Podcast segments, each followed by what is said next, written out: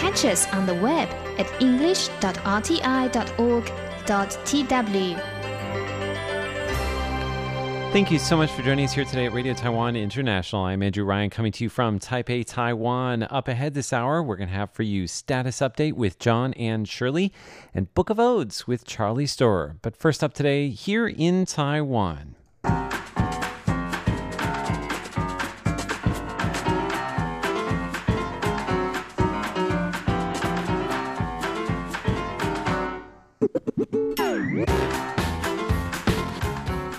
Today is Friday, March 1st, and you're listening to Here in Taiwan on Radio Taiwan International. I'm Andrew Ryan in the studio today with Natalie So, Hello. Jake Chen, Hello. and uh, today we're going to have some fun topics for you. This is a, uh, after all, a four-day fun weekend for many people, uh, which is based on a holiday that is not so much fun. Uh, the 228 incident of 1947, uh, tragic time in Taiwan's history. You can tune into our news for a little bit more information on that. Uh, we're going to actually steer to other topics uh, this weekend. Uh, we're going to be talking about which departments in Taiwanese universities are ranked highest in the world. Also, one mother's perspective on why it's difficult to raise children in Taiwan. And we're going to have an interesting story about a feud over money between a husband and a wife. All that and more in today's Here in Taiwan. Don't go away.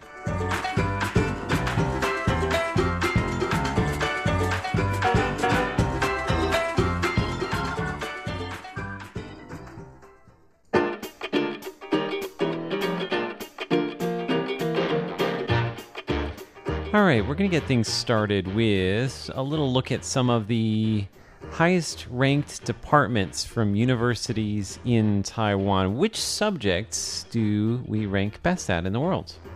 That's right. Well, uh, two of our main universities, National Taiwan University and uh, National Taiwan Normal University, saw some of their subjects in the top 50.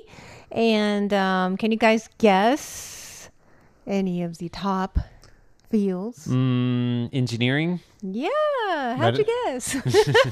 Well, I figured you know Taiwan that has It's a lot of high-tech inventors. island, right? Does high That's tech? Yeah. right. So engineering and technology was in 19th place, and that's Wait, from- are the other ones guessable? yeah, actually, I have the broad, you know, areas. Is broad medicine on there? Medicine. I don't have the whole list actually, so sorry. Oh, oh, Yeah, I, I, that's a good guess, Jake. I like I, that. it probably was. We have actually 18 subjects. Um, also performing well were some sports-related subjects, Oh, Oh, that's and surprising. um, and arts and humanities, social science and management. Those were in the thir- high 30s at National Taiwan University. And then we also have um, education, library and information management, and language studies at NTNU.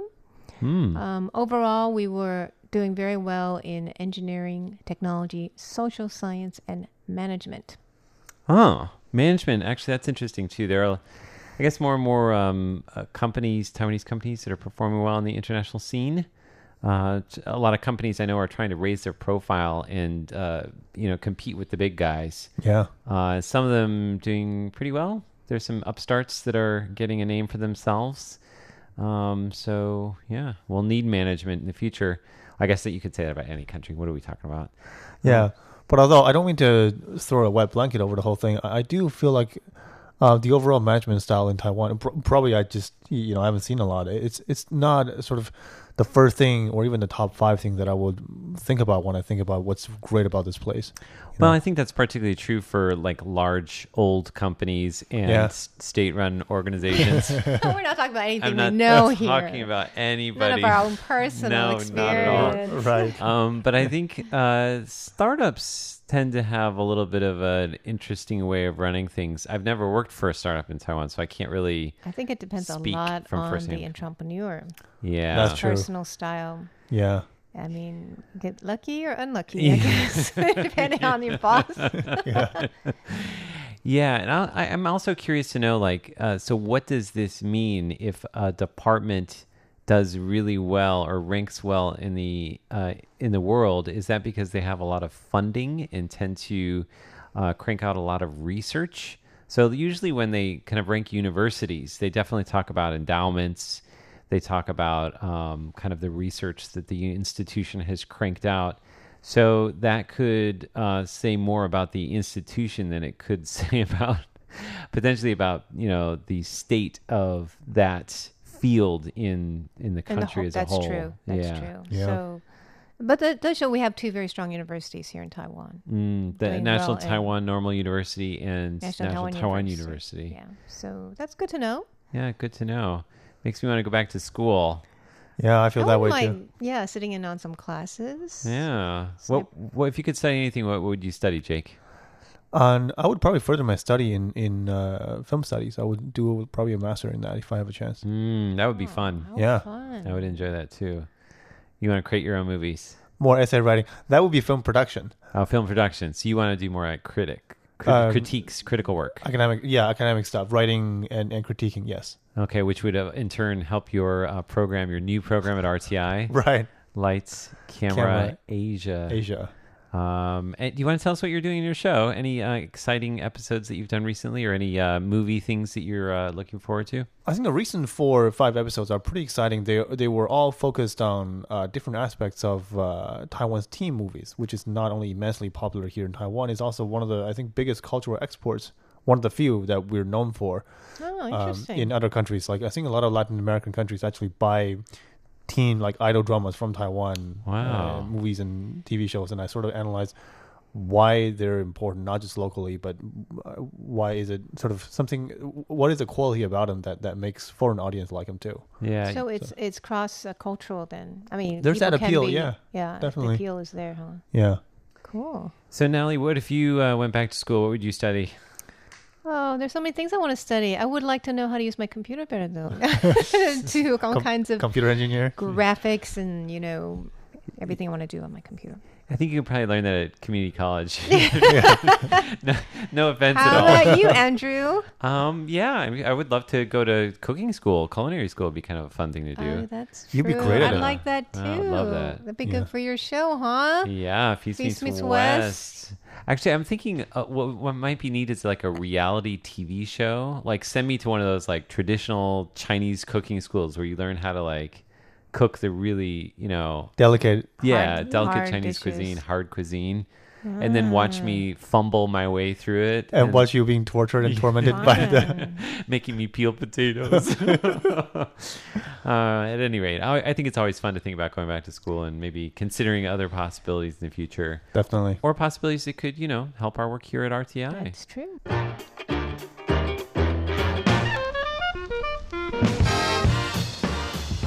Okay, we're going to transition on to uh, two stories uh, that Jake has brought for us today, and they both have to do with family life. Uh, the first one we're going to start off with is uh, one mother's perspective on why it's difficult to raise children in Taiwan. And for this special topic, we've also invited a mother to join us in the studio today for a firsthand perspective. Yours truly. Yes. So tell us about that story, Jake. Right. So um, here is one post I got uh, that's recently gone uh, viral on PTT, which is a local uh, online forum. Somebody actually reposted in several other forums after this. Is one mother's perspective, one mother's perspective on the difficulty of raising children. More specifically, not just the the actual task of raising children, but how she's looked at in the society of Taiwan. Uh, she said, I, I, "I get this feeling that people are constantly picking fault in what I do, uh, as in." Um, um, if um, I, I dress up my children in new clothes, people will say I spend too much. The clothes is going to be obsolete in a few Oh, months. dear, dear. If I dress them up in old clothes, they say, you know, I don't take care of my kids. And, you know, the list goes on and on. She listed at least 20 things. Oh wow. Wow, wow. What are Um, some of those things on that list? Yeah. Um, um, if she gives children food that she chewed first to prepare for the children, you know, people would, would say, well, That's you, know, you- gross. you better give children real food, and that could be gross. And if you give children real food, like adult food, uh, uh, people will say otherwise. Wait a minute.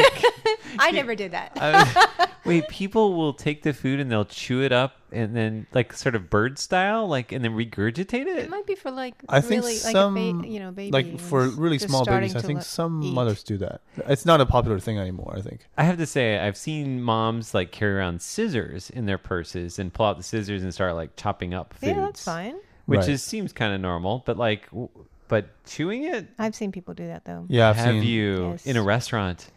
I think I don't Uh. remember where, but it happened. Oh my goodness! I've And seen that a couple of times. I Yeah. think people are very judgmental on mothers sometimes. I see. I think the The- the one yes. thing I have to say. Okay, so I'm saying this now, but if I saw somebody do it, I would not say anything. Right. It just seems a little strange. It seems strange, I but I mean- wouldn't call them out on it. Let me tell you an experience. When I was just, I just had my first baby, and I don't know, a few weeks after, my, I just really needed a break, and I was so happy I could finally go out with my friends. And then my husband's friend, who's a male, came to our home right as I was leaving. He's going, "Where are you going? What's gonna happen to the baby?" You know, and I'm like, "Oh my gosh!" You know, like- my husband's right here. You know, He Yeah. does have two arms and two hands. Just So like it's me. Like expected, of you know, the mom the is child. always going to be with the baby, and That's- she can't have a break, and she can't leave the home, and can't have a life. Whereas the husband, if he does l- change one diaper, he's like the best dad in Husband the of the year. Oh, the year, yeah. It's like, wow, he's changing a diaper. That's incredible What a how loving he great is. Yeah. dad he yeah, it's definitely a different bar, right? the Oh bar my is gosh, much the lower for bar. husband, so right? Low and Right. So high for moms. That's uh, I didn't see. I didn't ha- even have to get into that because that's uh one of the major complaints that she has. It's like she never gets any praises, regardless of the amount of effort she puts in. But Well, you know, I think you're also very critical of yourself too. I am, you know, like, oh, I'm I'm a bad mom. and You feel guilty if you don't s- do this right, or if he has some terrible personality traits, probably because of you, you know.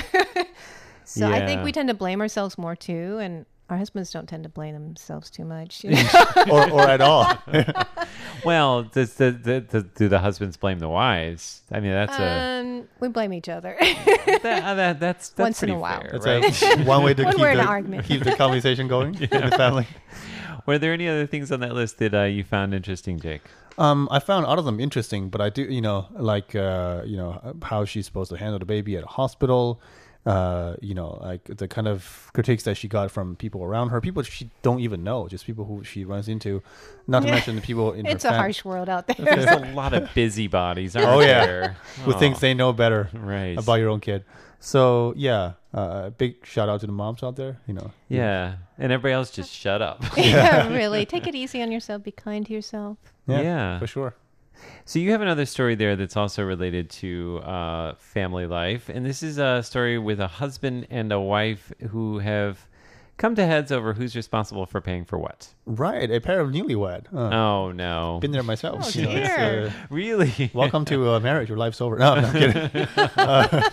so what were they uh, discussing? Why? Were, what was the big fight about? Now, this time is the fella uh, who's complaining. Uh, this time on Facebook, he said, uh, I, "I earn a little bit more than my wife, about fifteen thousand uh, more, which is five hundred dollars US per, uh, more per month." Uh huh. Um, however, she said she had asked me to take care of the, the majority, the bulk Of the uh, bills? of the, the, the bills. You know, including traveling, including um, more than half of the uh, mortgage, and then um, uh, more than half of the bill that has to do with taking care of babies and, and a lot of stuff. And then he said, when I asked her, "Well, what are you going to do with the money you save?" She said, "I'm going to save it." so she's she's pretty straightforward in that regard. wow! funny. Wow! Not well, funny for the woman. From the- a woman's perspective. Yeah. It's funny for all of us. Yeah, I think that's. I've We're had not a, with this. a lot of chuckle before I situation. got on the show. um, So, what do you guys think about this? We'll start with you, Jake, because it's your story. um, I, I think it's a lack of sort of communication before the two actually got married. You know, you really have to be comfortable talking about uh, realistic issues like finances before you, you know, tie the knots. Oh, absolutely. I wonder what where the, what informs these ideas that we have about who's going to pay too. Well, I think that men do have it harder. Um, their traditional gender role is to be the provider. So at least, especially in like an Asian society. Mm. Oh, yeah. So I think that's probably what she's playing on, right? You're supposed Yeah. to provide for us. Yeah. I'll just save some money just in case You know, you're a something. ha- bad guy and, and you leave me and you know I have money to, to, to survive. yeah, so, that's that's probably the argument. so I think every couple has to work it out their own way, right? There's Yeah. not no right or wrong if they use a same bank account or if, how they divide the finances, uh, the expenses. I think they need to work it out. Definitely. Yeah. And of course. not course, an easy task, probably. Yeah. as long as they agree, then it's Right, okay. it's fine. Whatever works for each couple. Well, thank you so much for joining us for Here in Taiwan. I'm Andrew Ryan. I'm Natalie So. And I'm Jake Chen. Stay tuned. Much more to come up ahead on RTI.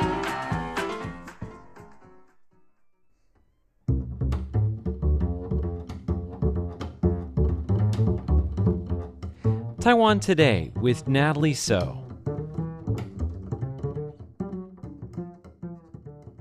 Hello and welcome to Taiwan Today. I'm Natalie So. The government has moved forward to give same sex couples many of the same rights as married couples. The cabinet just passed a law that will be sent to the legislature in May. The law also takes into account the results of a national referendum last November, which saw the majority in Taiwan against changing the definition of marriage as between a man and a woman. Today, I speak with the founder and editor in chief of the Taiwan Sentinel, J. Michael Cole, who tells me what exactly this law means. It's a uh, basically it's a combination of the Council of Grand Justices ruling uh, a couple of years ago, and of course taking into account the results of the uh, of the referendum questions that were asked in November last year. The title itself is, is quite creative, like Enforcement Act of Judicial Yuan Interpretation number 748. That's the title. Uh, that's the title. So it sounds it sounds very neutral. Uh-huh. Uh, whether you're for or against, if you look at the actual title, it's very difficult to disagree with it. Uh, Uh-huh. of course, once you once you dive into the contents of that of that decision, uh, it's not even a decision because then it needs to be submitted to uh, to Parliament for, for review and approval. Right. Uh, that's where uh, different groups are have already started raising raising issues since uh, the announcement last week. mm-hmm. So basically, what it does, it, it stirs the, the question of, of using terminology marriage. It does leave out uh, certain items that LGBTQI community had been asking for, uh, including the right to uh, to adopt children. So it, it tries to do a little bit of everything. It tries to appease pretty much everybody, uh, which in my view is a recipe for more more back and forth in, in the coming months. How could it appease everybody? I, I can't imagine that. Uh, like in the referendum, it seemed that uh, the majority was for civil unions, allowing same sex couples to have legal rights as, as couples. But um, I know that the same sex couples, they want uh, equal rights, right, as, as all married couples have. So, Well, what does this do? What does this, this law do?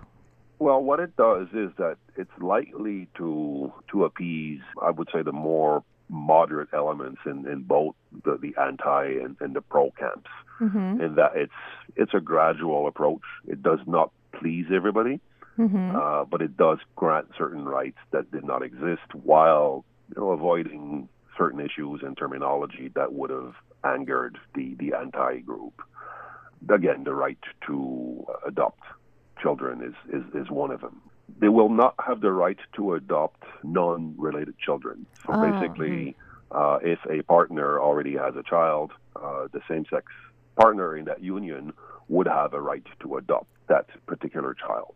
See, so it has to be blood related to one of the couples. Put it, It has to way. be blood. In, An in offspring. terms, it has to be blood related, exactly.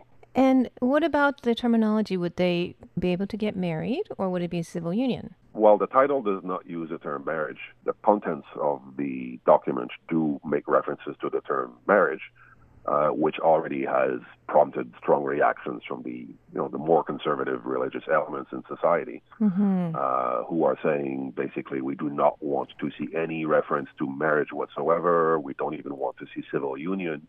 Uh, what they're asking for now is for basically the right to coexist or live together uh, under the same under the same roof. But certainly, at a minimum, it brings it into compliance with constitutional interpretation from 2017. Mm-hmm. Uh, but will be looked upon as problematic for elements in the LGBT community who were hoping for equal rights, uh, which would have called upon uh, changes to, to the Constitution itself and removal of, of terminology that states that only a man uh, and a woman can get married. So that part is going to be intact, right? Uh, the definition of marriage in the Constitution is between a man and a woman.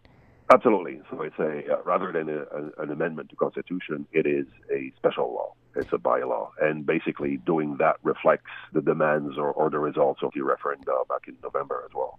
Let's talk about the same sex couples then in Taiwan. If this law gets passed in May, what will they be able to do with their relationship? Well, they would be able to register a union together, Mhm. uh, and that would grant them most of the rights that ordinary, dare I say the word ordinary, that uh, heterosexual couples who are forming a union are entitled to. Okay, so that includes inheritance, or property rights, Exactly, basically. um, so, child custody. yeah, but as I said, with the exception of uh, of adopting, Adopting. non-blood related uh, Okay. children, which is which is quite problematic because we do know that a number of same-sex couples have expressed the intention of, of adopting children and forming their own family. So now this is this is problematic in, in that particular area. That's true. I mean, they may not uh, be able to, especially men, right? Have a hard time having a blood child, offspring. No, exactly. And there's also divorce rights. So does that mean that I mean they they are legally bound to each other then, right? It, my understanding is that that would be the case. Yes. I see. So what is the um, same-sex? Uh, what does the gay community think about this? Well, I mean, it's it's certainly not a monolithic community. Uh, some members will look at what's been proposed in, in the last week by, by the cabinet and say, well, it meets most of our of our, of our criteria. It does confer the rights and protections and responsibilities that we're we're looking for. Mm-hmm. Uh, but at the same time, as, as I just said, the adoption issue is certainly something that will uh, disappoint a number of, of individuals. Uh, and also groups or other groups are, have expressed discontent at the fact that it does call upon a special law uh, rather than a constitutional amendment, which by default creates a special category of individuals. Therefore, uh, their view is that this does not constitute uh, marriage equality of the type that was uh, promised by the DPP during the uh, election campaign leading up to 2016. I see. And what do you think? I know you've been covering this issue for quite some time. Um, what do you think about the progress and, and why it evolved to this current uh, law? Yeah, it's it's progress in, in my view. If you if you look at other countries that have already passed legislation, there was, in my opinion, unnecessary for dragging.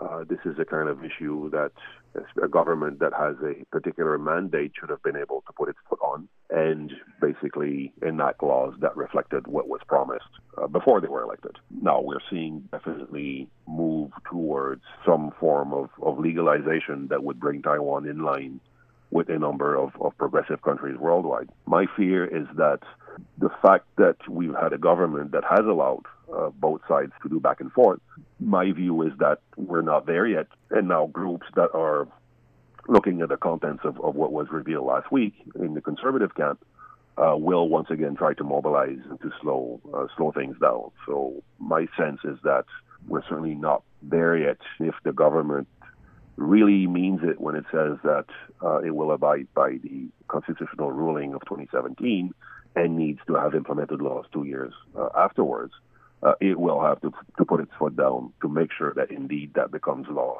in May. So that remains to be seen. So, uh, how do you think this will do in the legislature? Is is there any um, partisan aspects of this issue, or is it basically um, nonpartisan? Well, it's Taiwan being Taiwan, everything is politicized. uh, so I would expect in, in legislature, once again, that the opposition parties, primarily the KMT, will find various faults with the cabinet proposal. Uh, and that also, you know, a year into national elections as well, uh, the KMT, perhaps appealing to a slightly more conservative uh, segment of society, will feel compelled to raise certain issues with, with some of the contents of the of the proposal.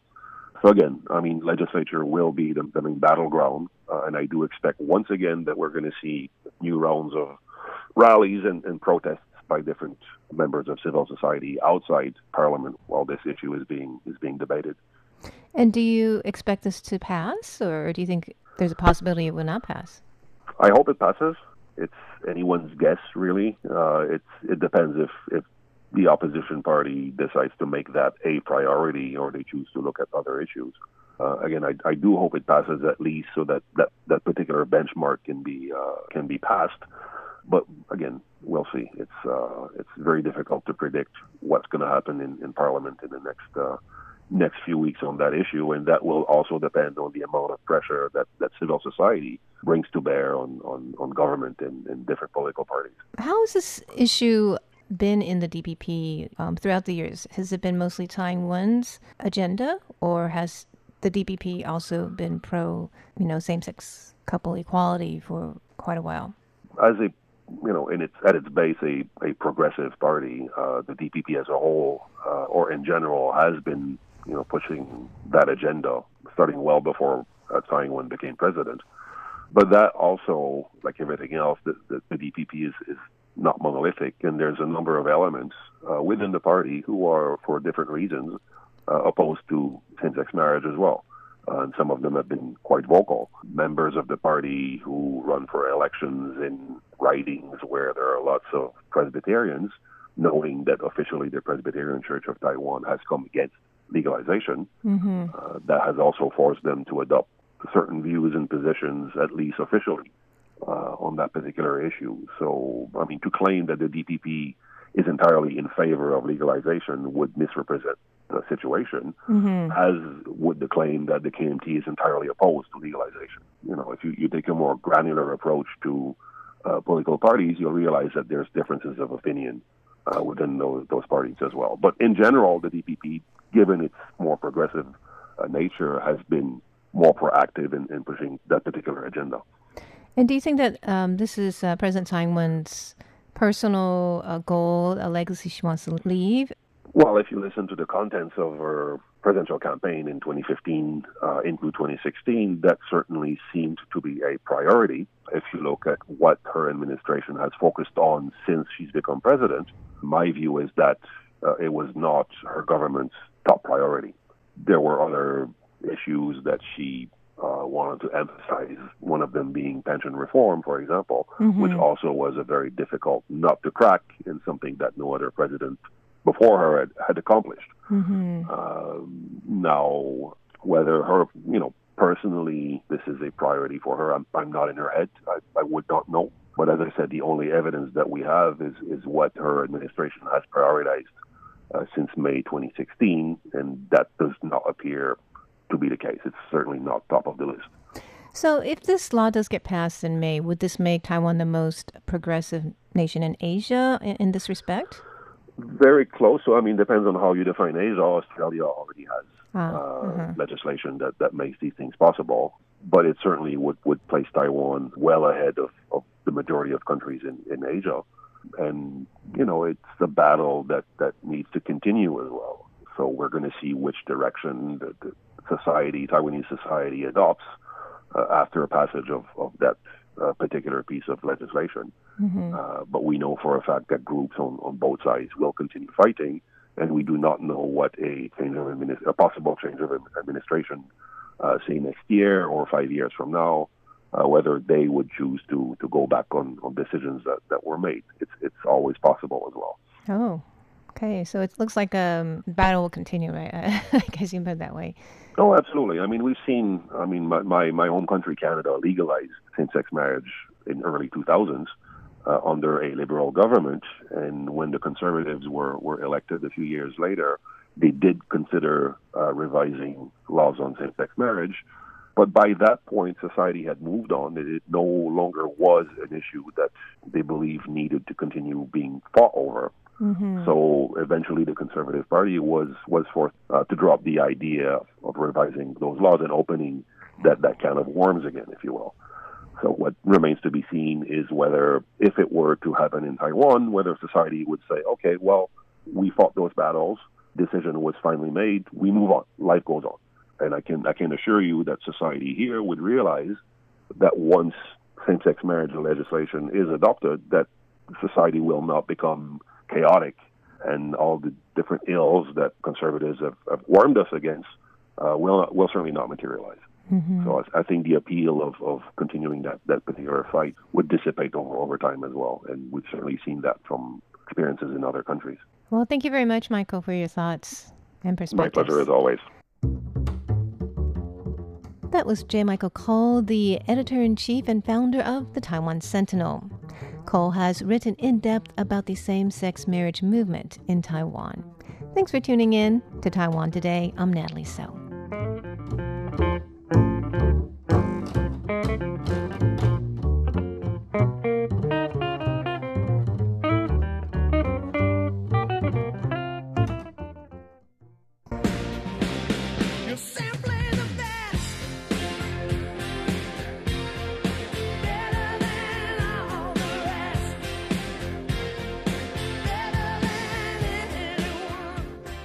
Welcome to Live from Taipei. I'm Charlie Storrar. Well, on November the 29th last year at the Sappho Live Jazz Club here in Taipei, we held our Story Slam final, the Grand Slam bringing together the best of the best, the winning storytellers from the previous six months telling their best stories. Starting with this one from New York's finest, Bill Strauss.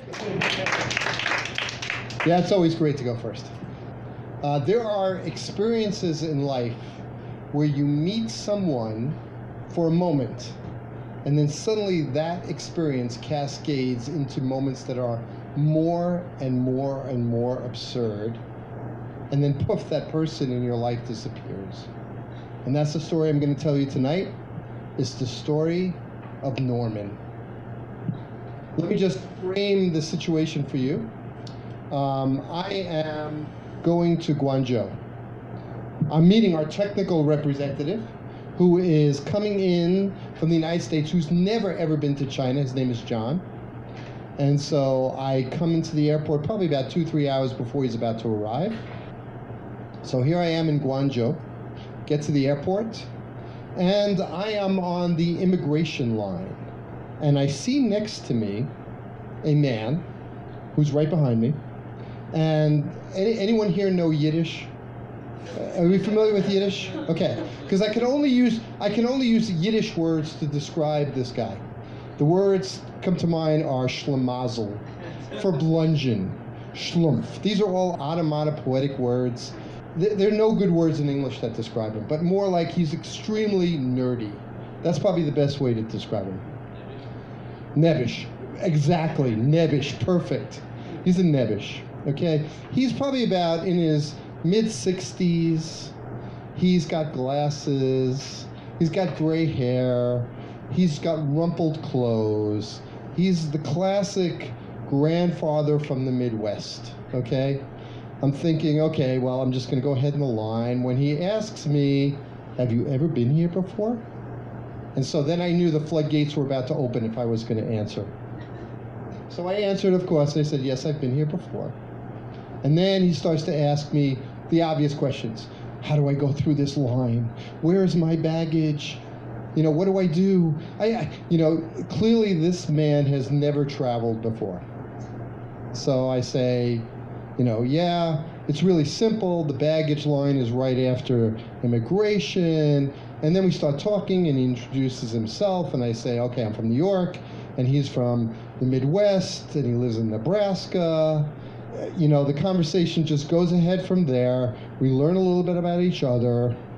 You know, we get to the immigration line, um, the uh, sorry, the immigration officer, and I go through, and then of course Norman is stuck at the line because he filled the form all wrong.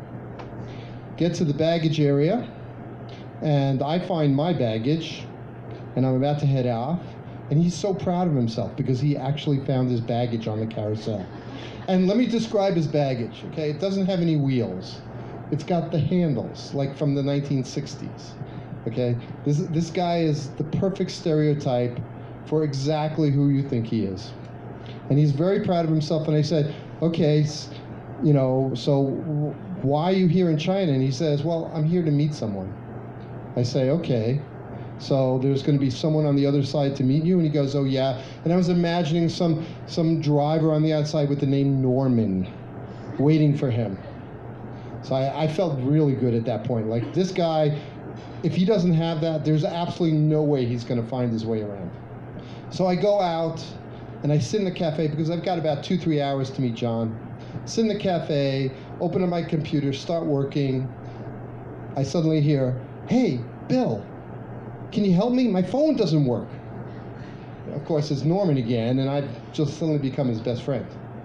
So Norman shows me his phone. He says, Look, when I was in Taiwan, because he was coming through Taiwan to Guangzhou, said, When I was in Taiwan, I got the SIM card, and they said this would work in Guangzhou, and it's not working.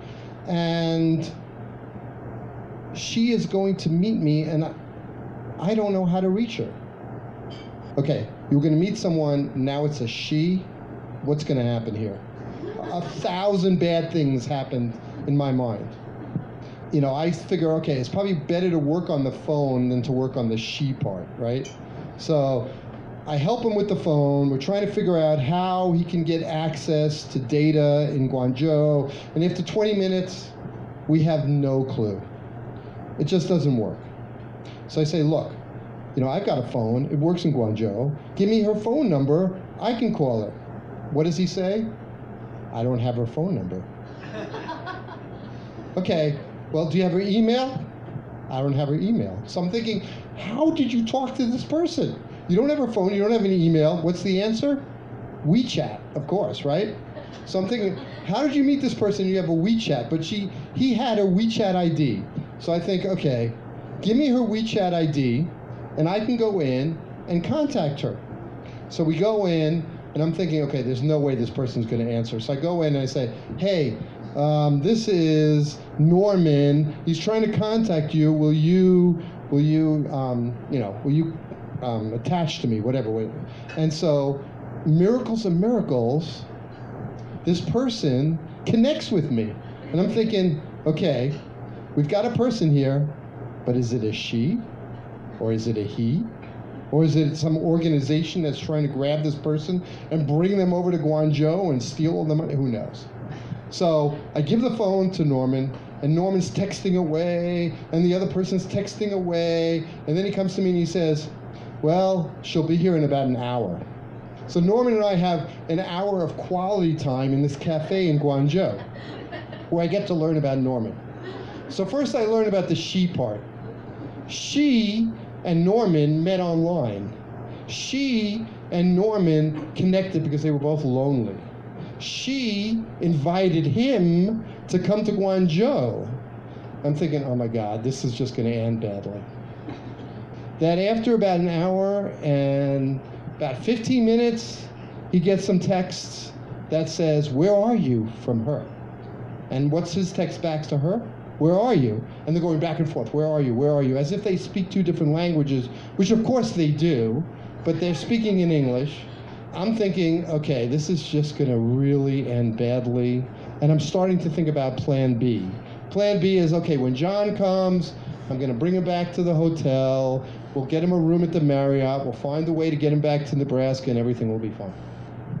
You know, time goes back. Where are we? Where are you? He's describing, I'm at exit A, and I'm at this cafe, and all of these types of things. Well, 20 minutes passes, and poor Norman hasn't found this person, and I'm standing online waiting for John. He comes up to me and says, I'm going to take pictures of everything around me, and that'll tell her where we are. I'm thinking, like, this person's not going to come.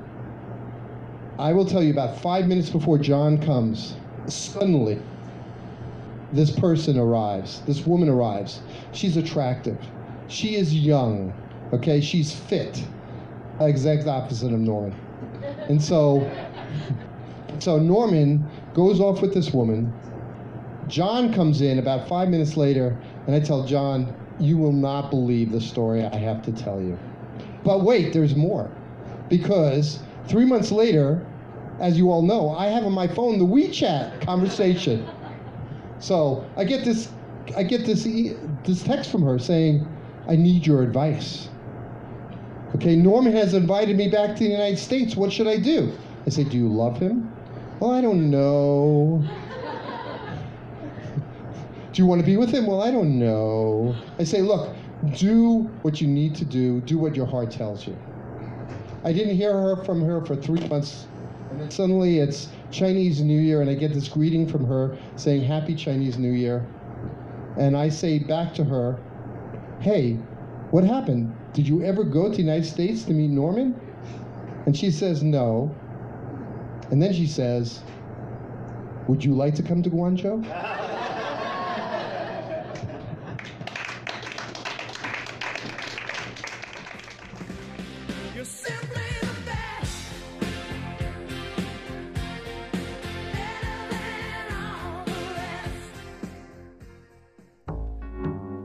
This is Radio Taiwan International. Newsmakers a look at Taiwan's movers and shakers. National Taiwan University Emeritus Professor Hu Fo passed away in mid September. He was 86. The liberal minded scholar was best known for his research on the Constitution of the Republic of China, and most importantly, for laying the foundations of the quantitative study of political science in Taiwan, a method he introduced from the U.S. in 1970. But Hu was no ordinary professor. Under the KMT's one party rule, he and three other intellectuals established the Taipei Society in 1989, and the organization was strongly critical of the government. Hu never bowed to pressure. He refused to toe the line and stood firm on his belief that the spirit of the Constitution of the Republic of China is a parliamentary system. In fact, Hu played an important role in key moments in Taiwan's democracy, including the lifting of the martial law and the direct legislative elections in the early 1990s. By all accounts, the widely respected intellectual set an unprecedented example in his research and teaching. His warmth, generosity, integrity, and tolerance of different views explain why he was fondly remembered by his students from across the political spectrum. They include former President Ma Ying-jeou of the Kuomintang or KMT and former Vice President Annette Lu of the Democratic Progressive Party or DPP. In his later years, Hu was most concerned about cross-strait development. Hu long held the view that peaceful reunification is in the best interest of people across the Taiwan Strait. And he is concerned that Taiwan's rising assertiveness and China's nationalism could lead to a war if not handled well. In an interview with the Hong Kong media last year, Hu said the reunification of the two sides across the Taiwan Strait will eventually take place, even though the conditions are not ripe yet. Hu also said the call for Taiwan independence has been employed to attract voter support in recent years, whereas discussing reunification with China or asserting Chinese identity has become a taboo.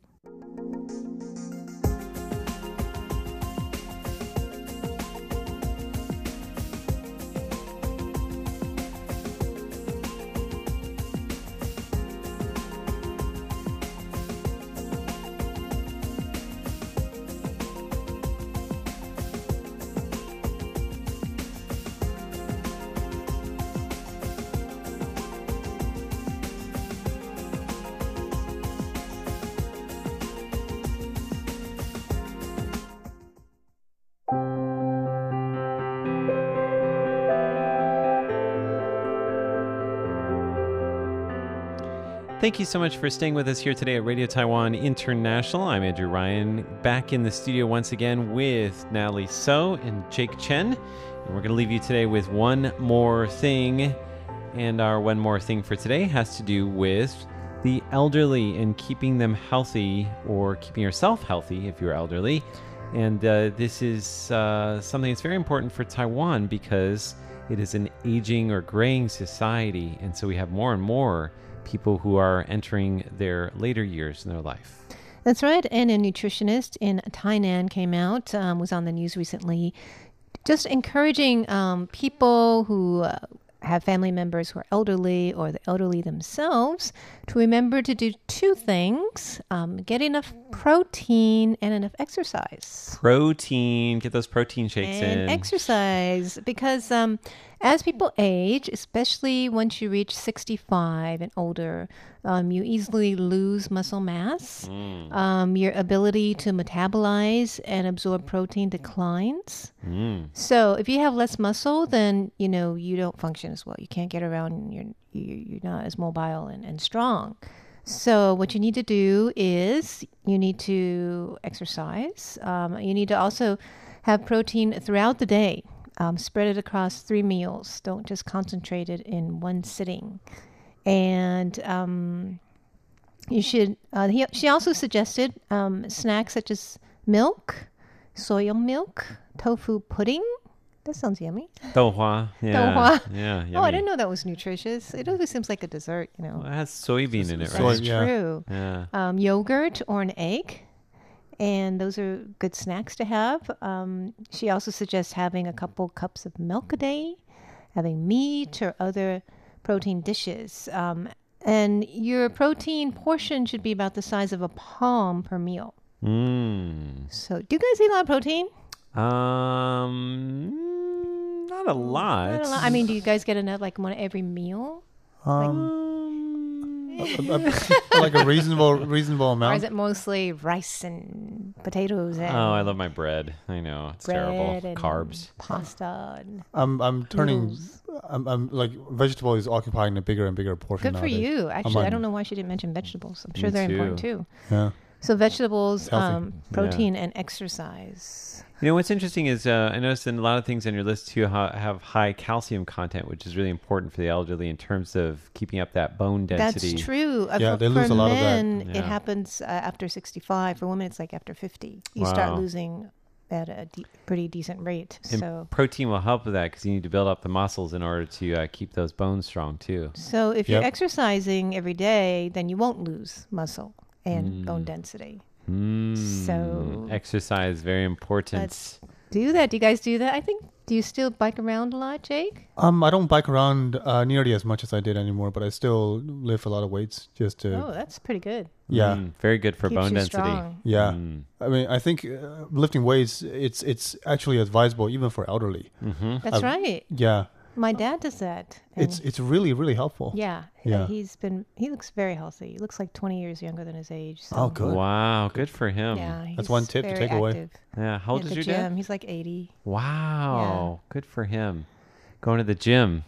I hope that I'm going to the gym when I'm 80 as well. Same here. I have a feeling we probably all will be exercising. I I think so. I Yeah. enjoy it. I think it's time to take care of yourself. Actually, it's Mm. kind of like me time. Self care. Self care. Yeah. Yeah.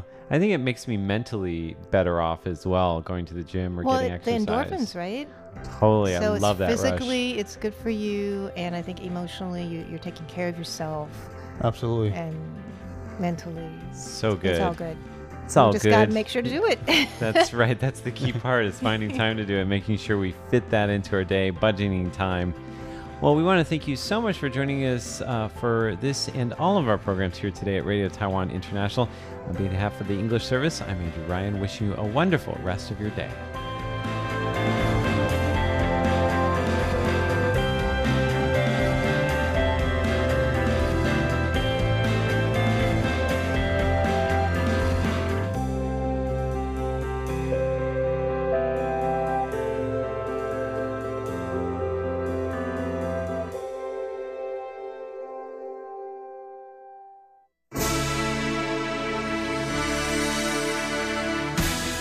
Thank you for listening to Radio Taiwan International, broadcasting from Taipei, Taiwan. Check out our website at english.rti.org.tw. Again, that's english.rti.org.tw for the latest news and features from Taiwan. You can also listen to our programs and watch videos as well. Our 60 minute English language program can also be heard every day at the following times and frequencies. In southern China and South Asia from 1600 to 1700 UTC on 6180 kilohertz. Again, that's in southern China and South Asia from 1600 to 1700 UTC on 6180 kilohertz. And in Southeast Asia from 0300 to 0400 UTC on 15320 Again, that's in Southeast Asia from 0300 to 0400 UTC on 15320 kilohertz. We'd love to hear from you. Please send your comments to P.O. Box 123 199, Taipei, Taiwan. Again, that's P.O. Box 123 199, Taipei, Taiwan. Or send an email to rti at rti.org.tw. Again, that's rti at rti.org.tw. Also, visit us on Facebook. The address is fb.me forward slash Radio Taiwan International. Once again, on Facebook, we're located at fb.me forward slash Radio Taiwan International for videos, photos, and news of interest from Taiwan. Thank you once again for listening to Radio Taiwan International.